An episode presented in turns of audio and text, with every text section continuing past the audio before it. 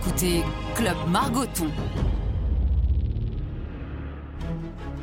Aujourd'hui, je vous emmène au pays de la petite balle qui colle. Nous sommes à Coubertin, dans le 16e arrondissement de Paris, la salle du Paris Saint-Germain handball, à quelques mètres du Parc des Princes.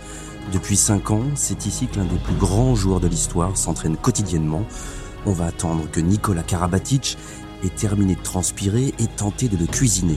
Je suis un peu impressionné, le garçon est un colosse dans tous les sens du terme.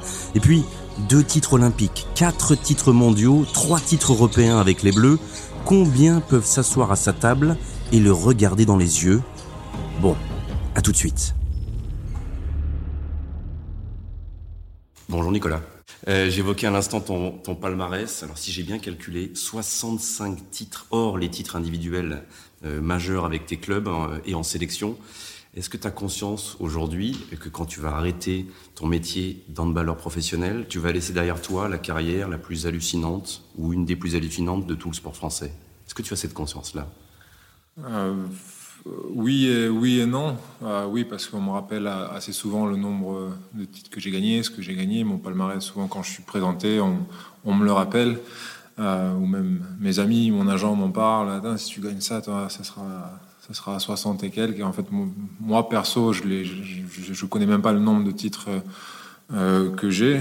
Pas, pas parce que ça m'intéresse pas, c'est quelque chose d'important quand on est sportif, mais plus parce que j'ai pas envie de me focaliser là-dessus. J'ai pas envie de commencer à regarder euh, derrière moi, même si je sais que je suis plus proche de la fin.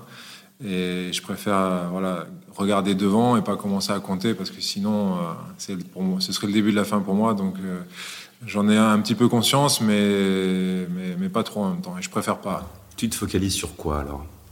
Ben, Sur ce qu'il y, y, a devant. Euh, sur, euh, là, je suis encore sous contrat jusqu'en 2022 euh, au Paris Saint-Germain. Après, ce qui se passera après, je ne sais pas. Peut-être que je continuerai ou pas. Mais pour l'instant, je me, voilà, je me concentre sur ces deux années, deux saisons qui me restent à jouer au, au haut niveau. Et je sais que ça va passer très vite. Donc je le regarde avec beaucoup, euh, beaucoup d'excitation et beaucoup d'envie.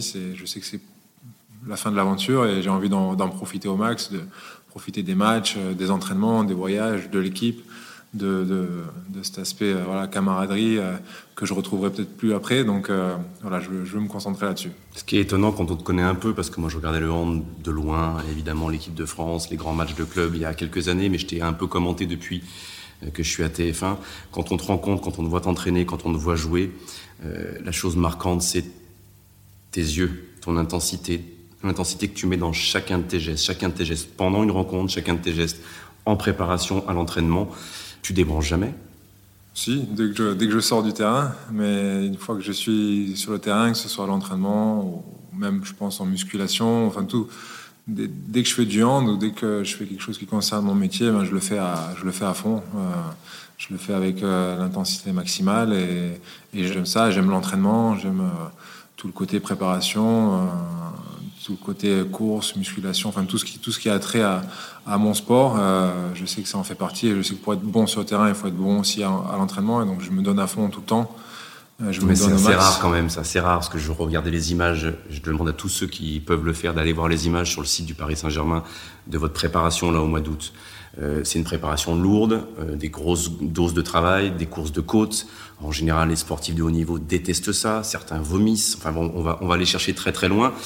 Je regardais ta tête pendant la côte. T'es le seul qui regarde devant, qui sourit pas, qui gagne pas 5 mètres à la fin pour ralentir un peu l'effort, qui va jusqu'au bout. Même là, on sent que tu es dans, dans ta ligne, quoi.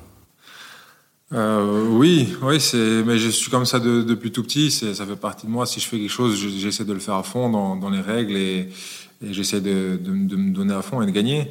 Et, voilà, pour moi, la préparation, la course ou la musculation, euh, quand on me dit c'est 5 fois, euh, enfin c'est 15 fois, 15 montées de, de banc, 15 côtes, je, je, je, fais les 15 et si j'en fais 14, ben, je me sens pas bien parce que je sors, de la séance et euh, je me dis j'ai pas réussi ou alors si si je peux pas faire la, séance parce que je suis blessé euh, et que je dois regarder mes coéquipiers la faire, ben, je me sens pas bien non plus parce que j'ai l'impression d'avoir manqué quelque chose. Et, et ouais je je carbure match, à ça. Quoi. Donc, en match, tu gagnes contre les autres, et là, quand tu te prépares et que tu t'entraînes, tu gagnes contre toi-même aussi, par rapport à, ça, à tes propres exigences Oui, c'est voilà, enfin, ce sont mes exigences et c'est aussi une quête, c'est aussi une quête perso. C'est, c'est pas que voilà gagner pour être euh, le plus fort euh, et, avoir le plus de médailles, le plus de titres et l'esprit de compétition qui bien sûr est là, mais c'est aussi quelque chose, ce sont des objectifs que, je me fixe moi-même, c'est euh, repousser mes limites, essayer d'être ben, au top le plus longtemps possible, c'est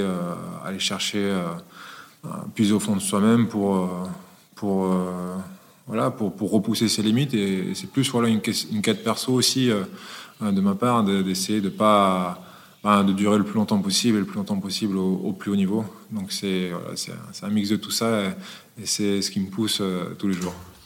Tu, trouves où cette motivation? Parce que la motivation, quand tu rentres dans le, monde professionnel à 18, 19 ans à Montpellier, c'était pas la même, j'imagine, que celle qui t'habite aujourd'hui à, 36 ans. À chaque fois, la quête, elle évolue un peu dans ta vie? Oui, la quête évolue, bah, même si au, final, c'est un petit peu la même euh, que j'ai aujourd'hui que, quand j'ai commencé ou, que même quand ma, passion s'est révélée vers, vers, vers 10-12 ans, c'est euh, être, euh, être, le meilleur joueur au monde. à l'époque, c'était le devenir. Maintenant, c'est de, de, redevenir ou de, ou de, le rester. Mais c'est essayer de, jouer avec la même, la même ambition, la même intensité. C'est avoir, voilà, avoir faim dès qu'on est sur le terrain.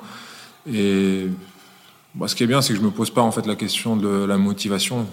Euh, pour l'instant, je me la pose pas et, et, quand on commence à se poser la question de la motivation quand on est sportif, c'est que c'est pas c'est que c'est pas très bon, c'est pas des bonnes périodes. Mais c'est vrai qu'il y a pas dans sa carrière, il y a des, moments où c'est plus difficile que d'autres, où, où, on joue énormément de matchs, où, peut-être on a joue pas bien, l'équipe marche pas bien, on gagne pas forcément un titre. Et, c'est vrai que c'est dans ces moments-là que c'est le, plus dur, réussir à, se remotiver, à, à pas perdre euh, la flamme, mais, quand tout va bien, c'est très facile de se lever. Ça t'est pas beaucoup arrivé hein, de te retrouver dans un groupe qui gagnait pas ou qui gagnait pas tout hein? Ça a été rare quand même dans ta carrière.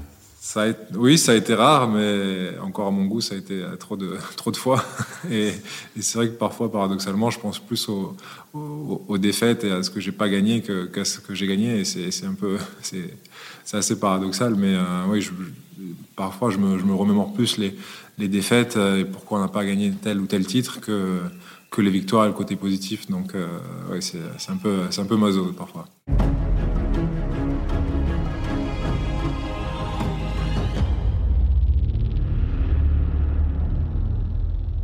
C'est quoi un grand champion? C'est justement ce que tu viens de dire depuis 10 minutes. C'est quelqu'un qui a un but, c'est quelqu'un qui a une quête personnelle, c'est quelqu'un qui s'investit, qui peut être très dur avec lui-même, très dur aussi avec ses partenaires. C'est quoi pour toi la définition d'un grand champion dans n'importe quel sport d'ailleurs?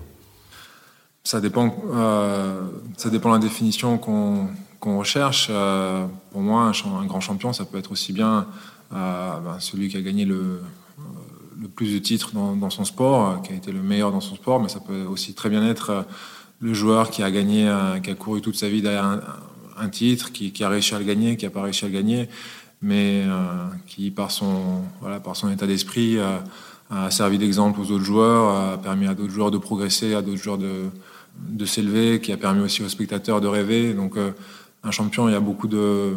je pense que ça englobe beaucoup de définitions.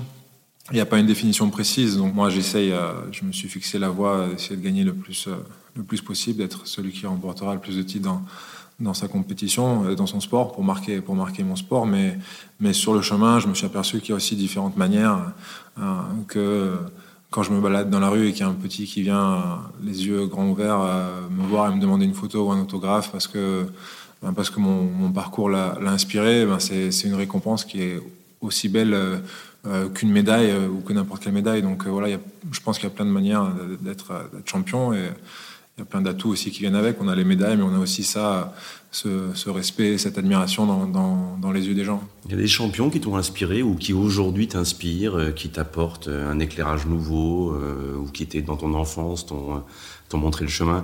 On parlera de ton papa tout à l'heure parce que je pense que et ta famille t'a inspiré, mais en dehors de ta, famille, est-ce qu'il y a des sportifs qui t'inspirent?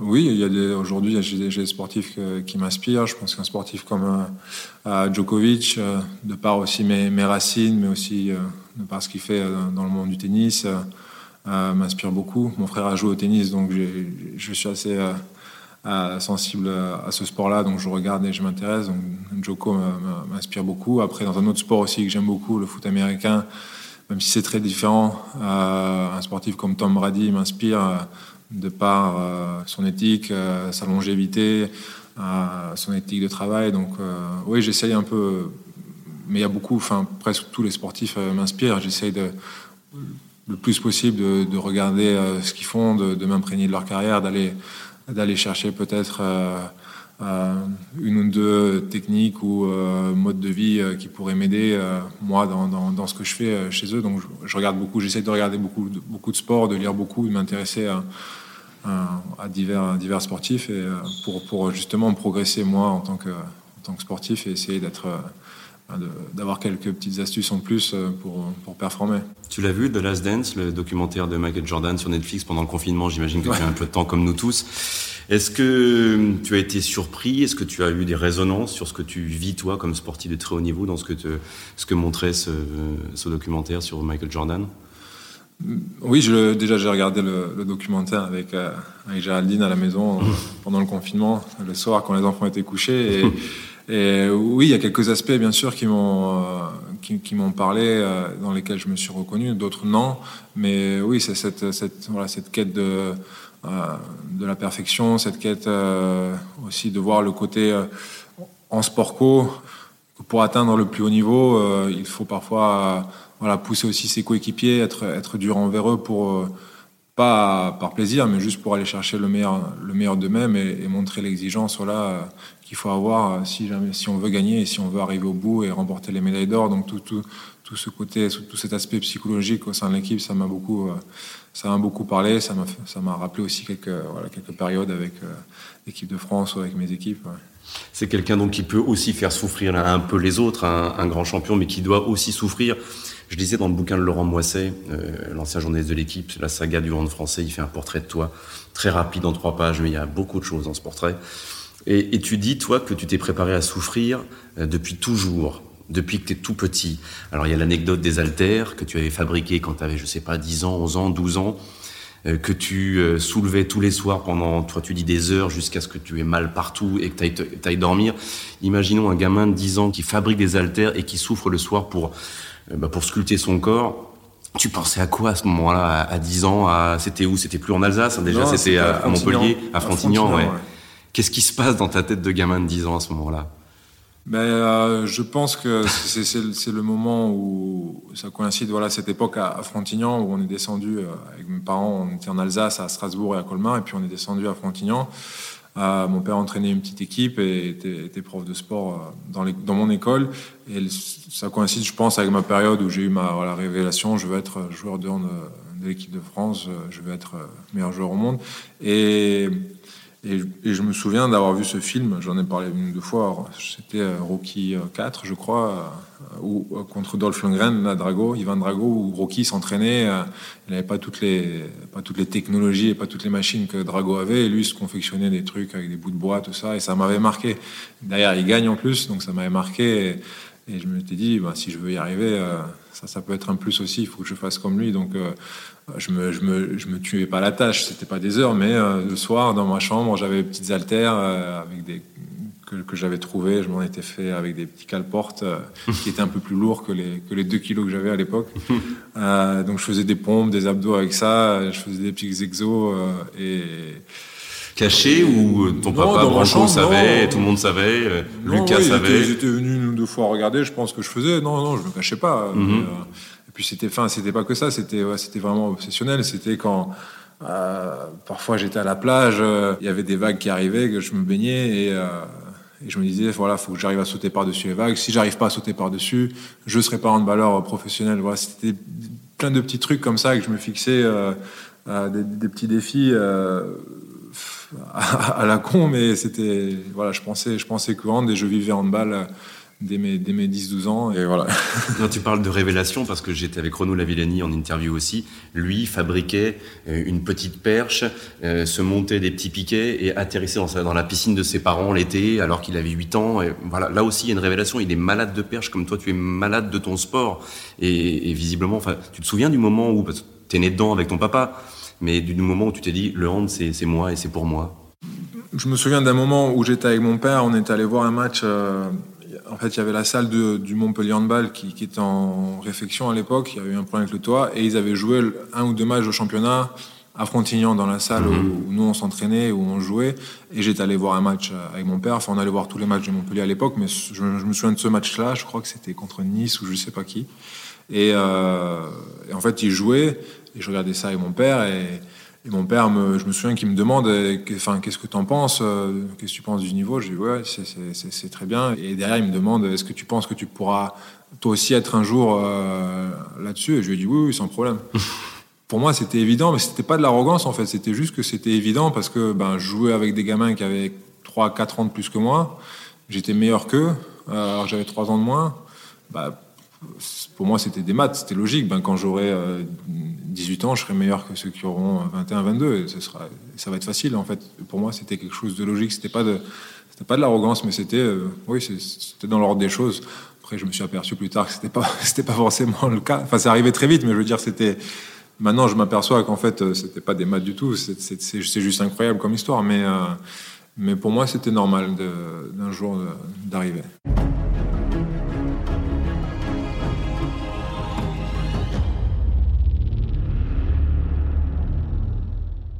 On va rester sur ton enfance et rappeler qu'à 19 ans, tu gagnes la Ligue des Champions avec Montpellier en marquant 11 buts au match aller à Pamplune, euh, que tu te fais euh, l'ami de partout, mais que tu marques quand même 11 buts et que tu gagnes ta première Ligue des Champions, donc justement quelques années plus tard, et très très rapidement.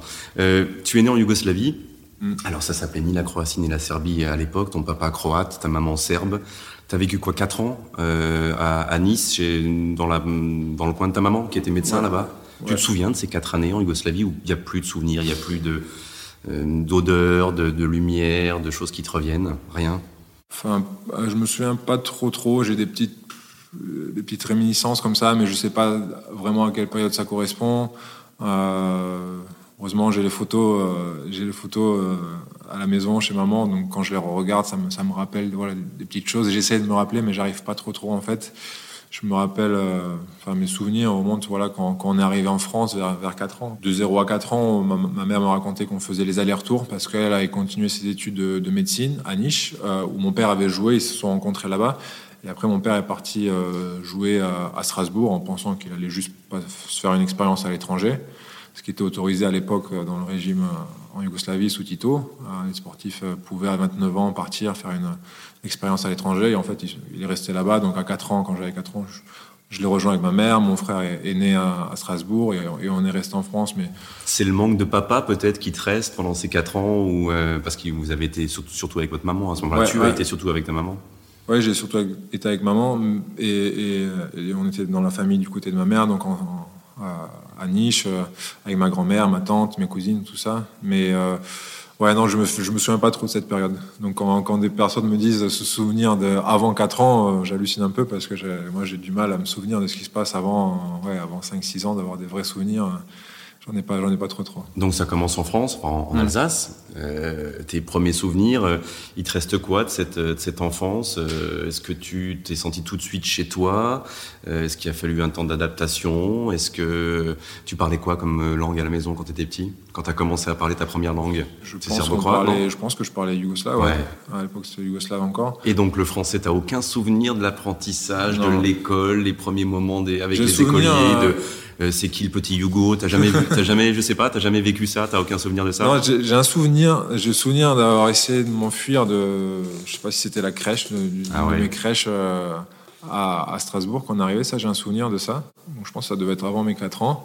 Après, j'ai le souvenir de la maternelle à, Strasbourg. On habitait à Schiltigheim où, où j'étais un petit peu tout seul. Ça, je me souviens de ça. Je faisais des allers-retours dans la cour. Ça, j'ai quelques souvenirs hmm. comme ça. Et après. Euh, Maintenant, je, garde, des bons souvenirs de, ma période en Alsace. D'ailleurs, euh, je, me sens toujours bien quand on revient en Alsace. Il y a une salle aussi à, Strasbourg, à la a, euh, là où jouait mon père, qui porte le nom de mon père. Luca est né à, la Roberto, donc à Strasbourg. Euh, Géraldine, ma compagne, bah, est née dans la même clinique que Luca. Donc on a j'ai de la belle famille en, en Alsace, donc je me sens c'est une région que j'aime beaucoup et à chaque fois qu'on va, on va, on va pas souvent rejouer là-bas parce que pas forcément. Enfin, Célesta était descendu en D2 et puis le retournoi qu'on faisait tout le temps au, mois d'août en préparation. Euh, enfin, ça fait un petit moment qu'on n'est pas retourné, mais c'est une, région que j'apprécie beaucoup.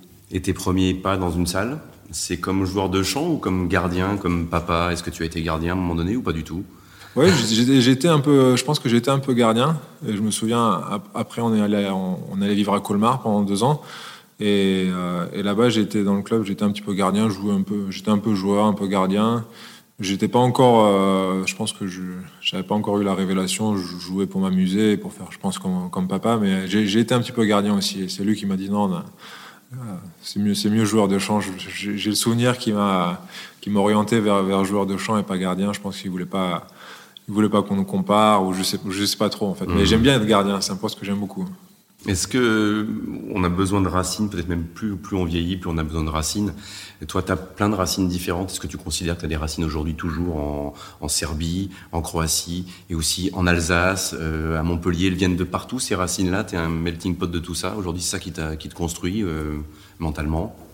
Euh, Oui, je me suis toujours considéré comme... Enfin, c'était spécial déjà d'être petit et grandir et avoir deux, deux patries, à Yougoslavie, puis derrière qui a éclaté en Serbie, Croatie, Bosnie, euh, Slovénie, tout ça. Euh, et la France, je me sentais français, mais j'étais aussi très fier de, de, de, mes origines. J'avais de la famille en Serbie et en Croatie. Donc c'était, oui, je pense que c'était une richesse parce que ça m'a permis de, bah, d'évoluer, d'avoir l'esprit, l'esprit ouvert, déjà de, connaître aussi deux langues. Ça m'a énormément aidé. Euh, à l'école, euh, dans, dans, tous apprentissages. Puis après, euh, pendant ma carrière, je suis parti en Allemagne, je suis parti en Espagne. J'ai appris à parler allemand. Je me suis intégré à la, à la culture allemande, à la culture espagnole. Donc voilà, j'ai, je pense que mes, mes racines m'ont aidé vraiment à, m'adapter aussi. On a, on a pas mal bougé quand on était entre, mmh. entre, mes 0 et 8 ans. On a, on a changé 4-5 fois de, de, ville, donc ça m'a permis de, je pense aussi de m'apprendre à m'adapter à différentes situations. Donc je pense que c'était euh, oui, des plus pour, pour plus tard dans la vie. Mais pourtant, tu me disais tout à l'heure, j'ai 10 ans ou 12 ans, je sais que je serai handballeur, j'essaierai d'être le meilleur du monde et je jouerai en équipe de France. Oui. Ça a toujours été l'équipe de France pour toi. Ouais. ouais. Oui, et c'est paradoxal aussi parce que quand la Croatie ou la Serbie jouaient, après, je les, soutenais à fond, autant que, la, autant que la France et dans tous les sports. Mais mon rêve, c'était l'équipe de France. Je n'étais pas jouer pour l'équipe de Croatie ou, ou Yougoslavie ou Serbie, qui étaient pourtant très très fortes et qui avaient des super joueurs, non, c'était l'équipe de France. Tu comprends qu'on puisse t'en vouloir, alors je parle des gens un peu bas du front, mais qu'on puisse t'en vouloir d'avoir ce cœur aussi euh, serbe ou croate ou yougoslave euh, et, français en même temps et de pas se rendre compte que tout ce que tu as donné dans ton sport c'est pour l'équipe de France et que tu l'auras fait pour l'équipe de France tu peux comprendre ça qu'on n'arrive pas à, faire le distinguo sur une personne et comprendre qu'elle elle peut avoir plusieurs racines. Ça, te passe au-dessus de la tête ou ça, te, fend le cœur qu'on puisse penser ça de toi? Bah, moi perso jamais j'ai jamais rencontré quelqu'un qui me dit enfin qui me reproché ça bah, peut-être parce que c'est aussi land et que et qu'on a peut-être moins d'attention qu'au foot et, qu'on attise peut-être un petit peu moins de, bah, de, de, jalousie. Et de, mais mais j'ai jamais eu personne qui m'a dit, qui m'a dit ça. Donc, Même dans les euh, moments un peu plus compliqués de ta carrière, on se souvient, moi, quand j'étais gosse, t'étais pas né. Euh, Yannick Noah était français quand il, quand il gagnait, il était camerounais quand il perdait. Je, je schématise. voilà. Toi, quand tu as eu des moments de moins bien, 2012, 2013, 2015, euh, tout d'un coup, euh, Karabatic, il pouvait être, euh, il pouvait être croate, quoi. Oui, j'ai pu lire dans les journaux que, oui, il y avait des moments où on écrivait d'origine d'origine croate ou serbe. Tu avant, non. Oui, je l'ai vu, mais ça m'a pas, non, ça m'a pas, ça m'a pas affecté plus que ça parce que ben, je, je, vois d'autres communautés ou d'autres personnes pour qui c'est beaucoup plus difficile. Donc, qui est écrit une fois d'origine serbe ou croate, je le prends pas comme vraiment comme une, agression et donc ça me passe au-dessus de la tête. Mais c'est sûr qu'il y aura de toute façon toujours des, cons, donc ça, on, ça n'y peut rien. Mais euh, mais ouais, non, enfin ça ça me, moi ça me passe au-dessus de la tête. Euh, euh, plus parce que ben, je vois d'autres communautés et d'autres personnes souffrir beaucoup beaucoup plus que, moi de ça. Donc je, je, enfin ça me ça me touche pas.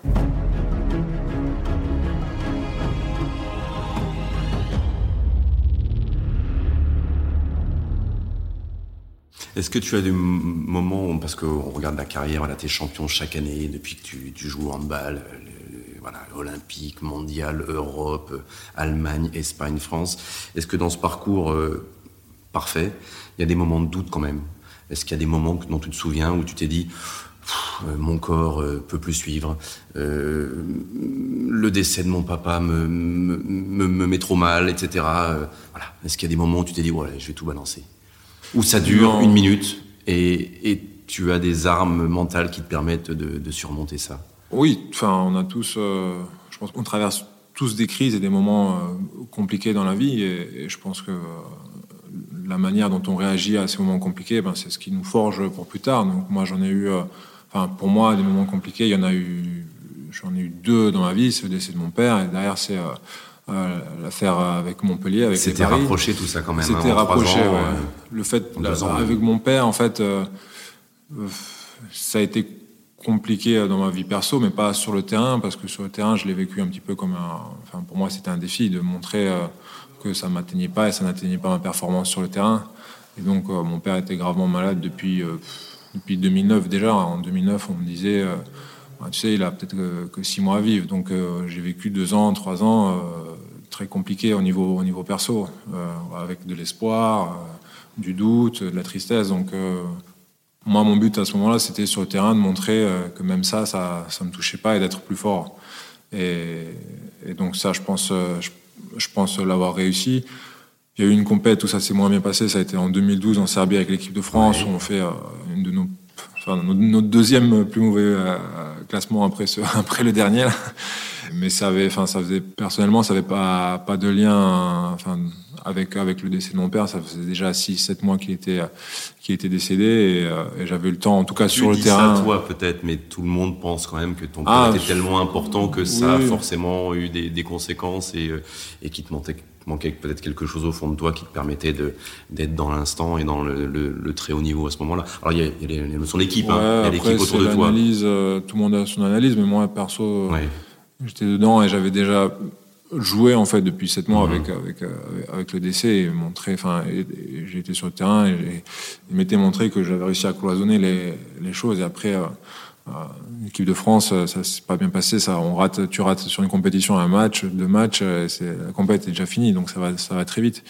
Et, euh, et, derrière, on avait tout de suite rebondi. On avait été champion olympique, donc c'était pas forcément euh, sur le terrain. Euh, J'avais pas été trop impacté par, par, par, le décès de mon père. C'était plus dans ma vie de, de tous les jours, perdre voilà un référent, quelqu'un euh, qui est là toujours pour toi, qui t'aide, qui a eu, qui est passé par euh, par ce que tu fais, qui a été sportif de haut niveau, qui a été entraîneur, donc qui connaît euh, les rouages. C'était lui qui me conseillait. Presque toutes mes décisions, je les prenais, mais je les prenais avec lui. Donc c'était derrière quelque part un petit peu ben, devenir devenir un homme et commencer à, penser par soi-même et puis avoir quelqu'un à côté qui peut te conseiller dans toutes les décisions de ta vie. Donc c'était c'était plus ça qui était difficile. C'était ma vie ma vie en dehors en dehors du hand et et prendre des décisions, des décisions tout, même, même, même basiques dans la vie, euh, que faire avec la famille, euh, comment, comment réagir avec Lucas, avec maman, plein de décisions importantes, euh, prolonger ou pas à Montpellier, les contrats, enfin, énormément de choses comme ça qui d'un coup, ben, je devais tout gérer tout seul, alors qu'avant j'avais mon père qui était là et qui faisait, qui prenait les décisions et qui, qui avait toujours, qui était toujours bienveillant, donc qui prenait ben, très souvent les bonnes décisions. Et, et là, c'était à moi de prendre les décisions et c'était pas c'était pas forcément euh, facile de se retrouver comme ça du jour au lendemain à devoir euh, bah, plus avoir justement ce référent, mon père à côté qui m'aidait. C'était plus ça qui était difficile que finalement sur le terrain où une fois que je suis sur le terrain que, que je commence à jouer, je pense plus à je pense à rien d'autre en fait et c'est très facile euh, dès que le coup de sifflet retentit. Tu disais tout à l'heure que tu pensais plus aux défaites qu'à tes succès qui te faisaient qui te faisaient grandir. la Villani me disait parce qu'on parlait des Jeux Olympiques à, Rio, où il a été sifflé par le public, il y a eu une énorme polémique, et, il me dit, moi, ça me suivra toute ma vie. voilà, j'aurais beau avoir été champion du monde, recordman du monde, sans doute l'un des plus grands athlètes de l'histoire du sport français, j'y penserai toute ma vie. Euh, les seuls petits écueils de ta, de ta carrière que tu citais tout à l'heure, ils te suivent, ou, tu y penseras toute ta vie, ou, ou, tu, arrives à les, tu arrives à les mettre de côté maintenant? Bah, je pense que j'y. Tu te dis, je ah, pense ça aurait toute ma vie. tellement parfait si ces, ces, ces choses-là m'étaient pas arrivées. Non, mais, non, même pas. Parce que par exemple, l'affaire des euh, à Montpellier euh, avec avec les paris, voilà, je suis dégoûté qu'il y ait eu que cette histoire se soit passée, mais euh, là, je peux plus, je peux plus rien faire. Je peux plus, je peux pas effacer ça. Et donc, en fait, quand j'y pense, je regarde où où j'en suis maintenant et, comment j'ai évolué après après cet épisode-là et ce que j'en ai fait en fait. Et, à ce moment-là, c'était soit ben, j'aurais pu très bien aussi ne pas avoir la, suite de carrière que j'ai eue. Euh, et en fait, ce que je regarde maintenant, c'est euh, ben après ça, je suis redevenu deux fois champion du monde, euh, de nouveau meilleur joueur au monde. Je suis allé jouer à Barcelone, j'ai gagné la Ligue des Champions avec Barcelone. Maintenant, je suis au Paris Saint-Germain. Euh, et je me dis peut-être que s'il n'y avait pas eu cette affaire-là, ce serait, ce serait jamais passé. Je serais peut-être euh, euh, resté à Montpellier ou pas, aller dans un autre club. Je serais peut-être pas redevenu champion du monde, euh, peut-être pas deux fois champion du monde, peut-être pas champion d'Europe encore. Donc, je regarde plutôt en fait le, positif et où ça m'a amené et, la réaction que j'ai eue après dans ma carrière au niveau, au niveau sportif. Et donc, je me dis en fait peut-être que je n'en serais pas là où, je suis aujourd'hui avec avec ma famille, avec mes enfants. Euh, et, donc c'est plutôt euh, dès que je pense à ça, je pense en fait euh, à, à l'après, à tout le positif qu'il y a eu après. Et je me dis ben, peut-être que j'aurais pas eu tout ce positif si si c'était pas passé ça. Et donc voilà, c'est ça, c'est essayer de faire de ces moments négatifs quelque chose de positif. Donc oui. j'y pense, et comme à mes défaites, j'y pense aussi. mais je me dis derrière, mais, mais mais t'es con d'y penser parce que regarde, regarde tout le positif qu'il y a eu et qui en a découlé. Donc euh, finalement, peut-être que c'était, euh, je peux pas dire un, mal pour un bien, mais euh, pour ta carrière, oui. Pour ma carrière, en fait, voilà, j'ai réussi à, à, rebondir après, à, après ces, ces, épisodes négatifs et, et ça me rend encore plus fort. Et le regard des autres, tu penses que le temps efface les choses, a déjà effacé, les gens sont passés à autre chose, considère ça avec un peu plus de recul euh, pas beaucoup plus qu'une erreur de gosse. Euh, personne n'a été tué hein, dans cette affaire. Hein. Moi, je ne suis pas euh, juge. Mais tu penses que c'est un truc qui dure tout le temps ou avec le temps, dans dix ans, ça sera terminé et on se souviendra, toi oui peut-être, mais les autres de, que ta carrière de, champion? Euh, Je sais pas, je je me pose pas trop trop la question. Le fond, le fond de l'histoire, je pense que même la plupart des, personnes qui ont, qui ont entendu parler le, connaissent même pas. Donc au final, euh, non, j'essaie de pas trop me poser la question. Et de toute façon, j'ai pas, j'ai pas la réponse. Donc j'essaie juste moi de faire mon, mon, bout de, mon bout de chemin et ma carrière et de montrer en fait euh, bah, sur le terrain avec ce que je fais tous les jours, bah, que c'était euh, euh, que beaucoup de choses qui m'étaient reprochées étaient fausses. Donc c'est et que ça fait partie d'un parcours, parce qu'on sent ton parcours. Mais on va aller au-delà de ça, l'absence un peu de reconnaissance du hand de ton métier, de ta carrière, de ce que peuvent être les clubs, l'équipe de France, du grand public. Est-ce que c'est quelque chose avec lequel tu vis, qui te désespère un peu? Tu penses que ça a progressé pendant ta carrière, quand même, que les gens, les gens sont, connaissent ou sentent mieux le hand en, France? Oui, ça a progressé définitivement, ça c'est sûr, certain. Euh, parce que déjà, moi, à mon époque, quand j'ai commencé, euh, bah, déjà, le hand était professionnel, mais c'était les débuts. On pouvait pas avoir de hand euh, quasiment pas à la télé. Et aujourd'hui, enfin, c'est différent. Euh, après, peut-être que j'ai une vision faussée parce que euh, je fais partie des têtes d'affiche euh, du, du hand français et mondial, mais j'ai la sensation que, que les gens suivent plus, que les gens savent plus ce qu'on fait. Ils savent les sacrifices, ils savent que tu es un sportif de niveau, ils savent que tu quittes les matchs avec des bleus partout, que c'est d'une intensité incroyable. voilà. Non, mais ça, ça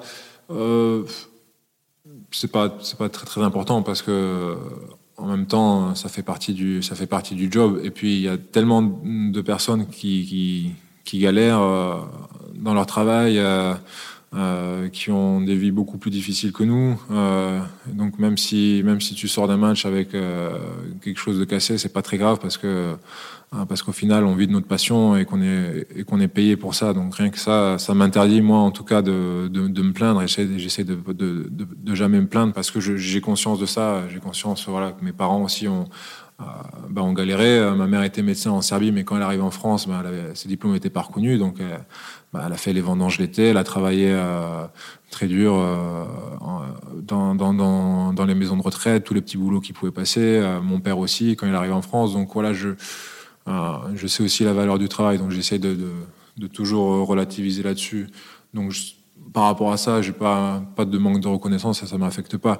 Euh, quand j'étais petit, ça m'affectait de pas voir du hand à la télé, de pas voir mes sportifs préférés, mes handballeurs préférés euh, reconnus à leur juste valeur par rapport à ce qu'ils ont fait, ce qu'ils ont apporté euh, au palmarès du sport français. Et donc ça, ça m'a toujours affecté. C'était aussi un petit plus de motivation. J'ai essayé d'aller grappiller un peu de motivation là-dessus.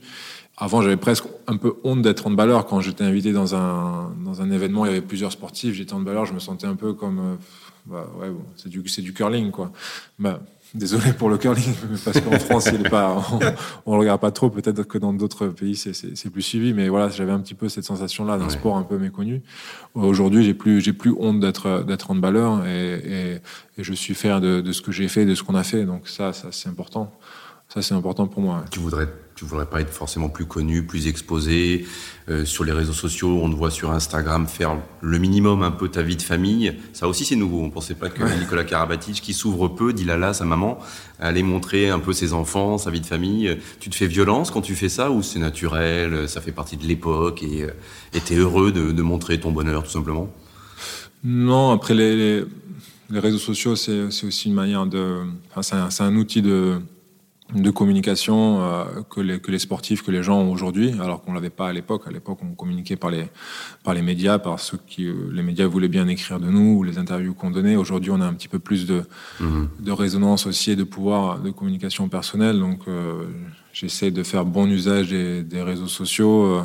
Après, non, je, je sais pas que je suis pas ouvert. C'est juste que que je suis pas J'aime pas forcer et me montrer de, devant la caméra. Quand il y a une caméra, j'essaie pas de surjouer pour, pour être vu ou plus vu. Je sais que euh, quand je suis filmé, je sais que les gens font attention à, à ce que tu fais, donc j'essaie d'être, j'essaie, en fait, j'essaie de pas forcer. J'aime pas, pas trop les gens qui, qui sont opportunistes dès qu'il y a une caméra, qui, qui montent leur tête ou qui vont, qui vont en faire un petit peu plus pour, bah, pour qu'on les regarde, qu'on, euh, qu'on leur prête attention. Donc ça, j'aime pas. Donc quand il y a une caméra, j'essaie toujours d'être euh, d'être un petit peu plus euh, plus discret, mais mais c'est pas ma c'est pas ma personnalité. Je pense que j'ai aussi deux personnalités sur le terrain et en dehors.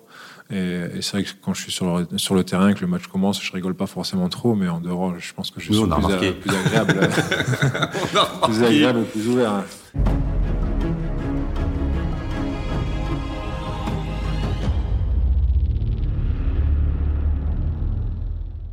C'est difficile en dehors des moments où tu es sur un podium et ça arrive souvent de te trouver avec un sourire. En général, le regard est très très concentré et très noir, quoi. Plus que ton frère. Alors vous êtes différents physiquement. Ton frère va encore plus au charbon parce qu'il est pivot. Et il apprend. Mais voilà, lui a une sorte de douceur qui vient peut-être, je sais pas, c'est ce que c'est la maman qui a donné le ah regard à peut-être ouais. à Lucas, je sais pas, mais voilà. Tu raseras ta barbe un jour peut-être aussi. Peut-être aussi, ouais, ouais. Ça fait longtemps. Je fait un peu pendant le confinement. Ah ah, elle est là depuis combien de temps la barbe Depuis, bah, depuis le confinement là, c'est la dernière fois que j'ai rasé. Euh. Et là, tu, tu, la gardes depuis 2012, non 2011 ah ouais, depuis un moment. Ouais. ouais.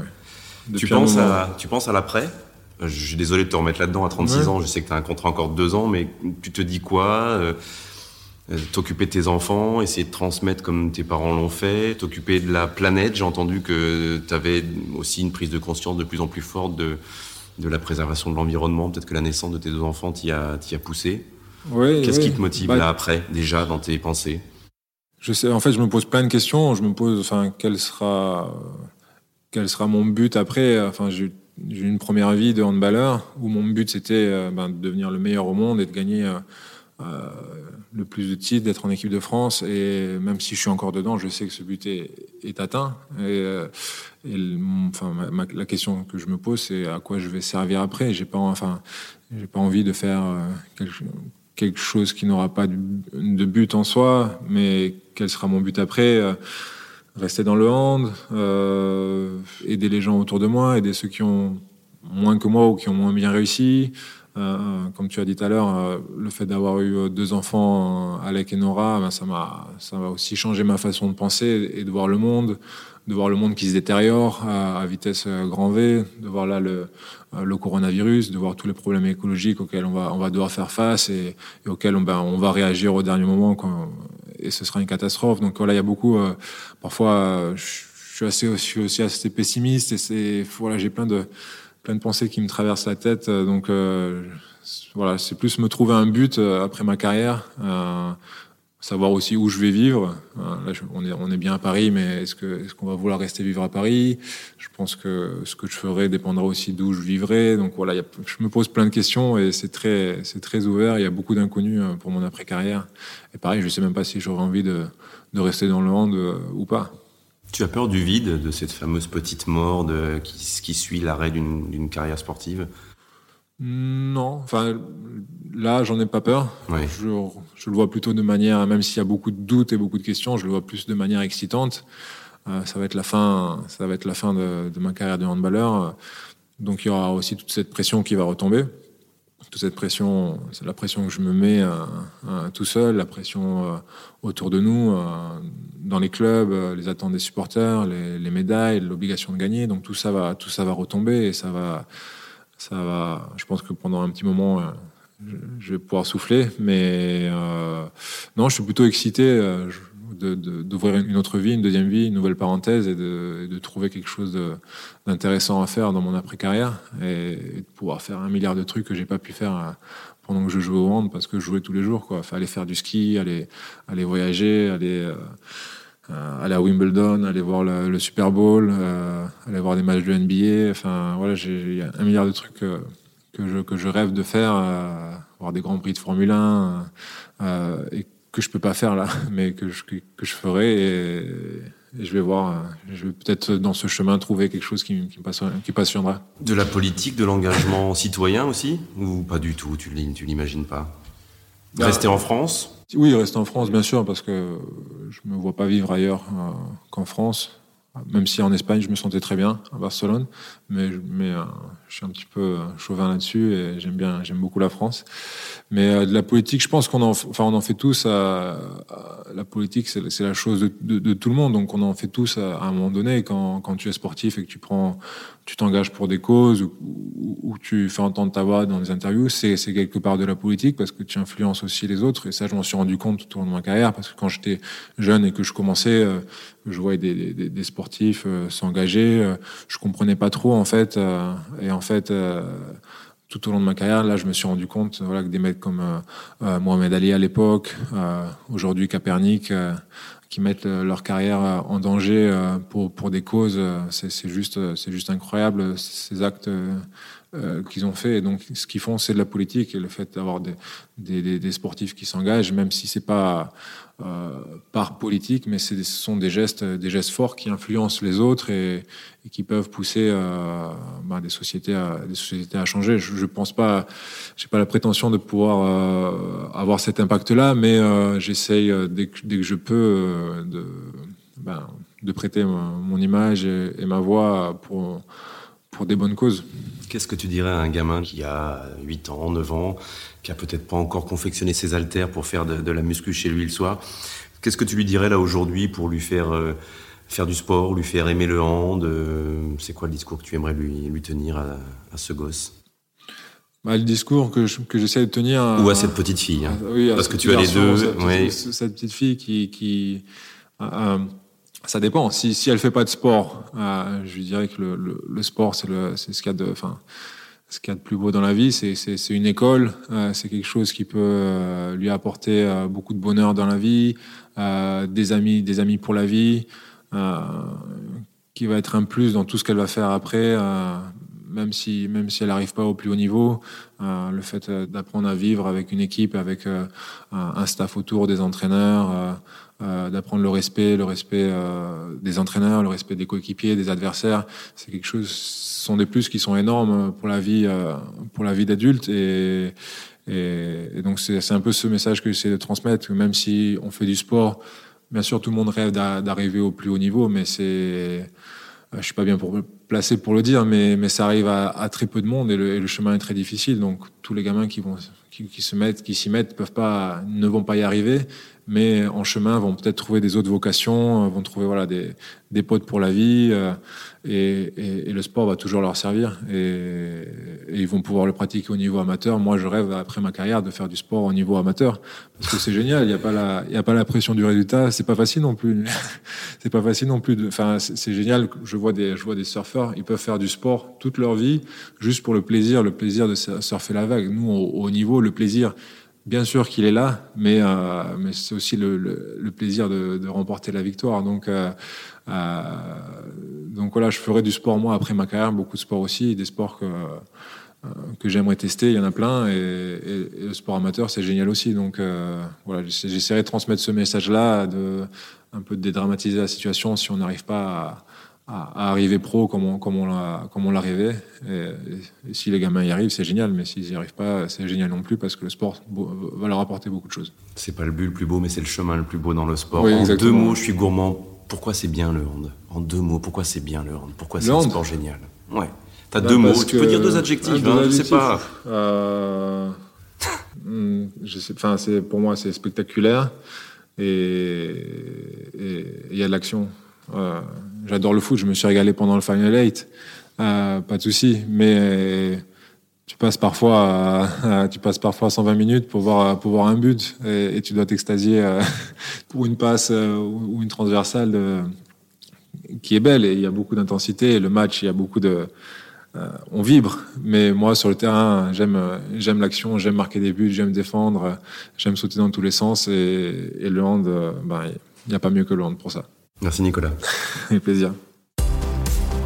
Vous venez d'écouter un podcast du groupe TF1.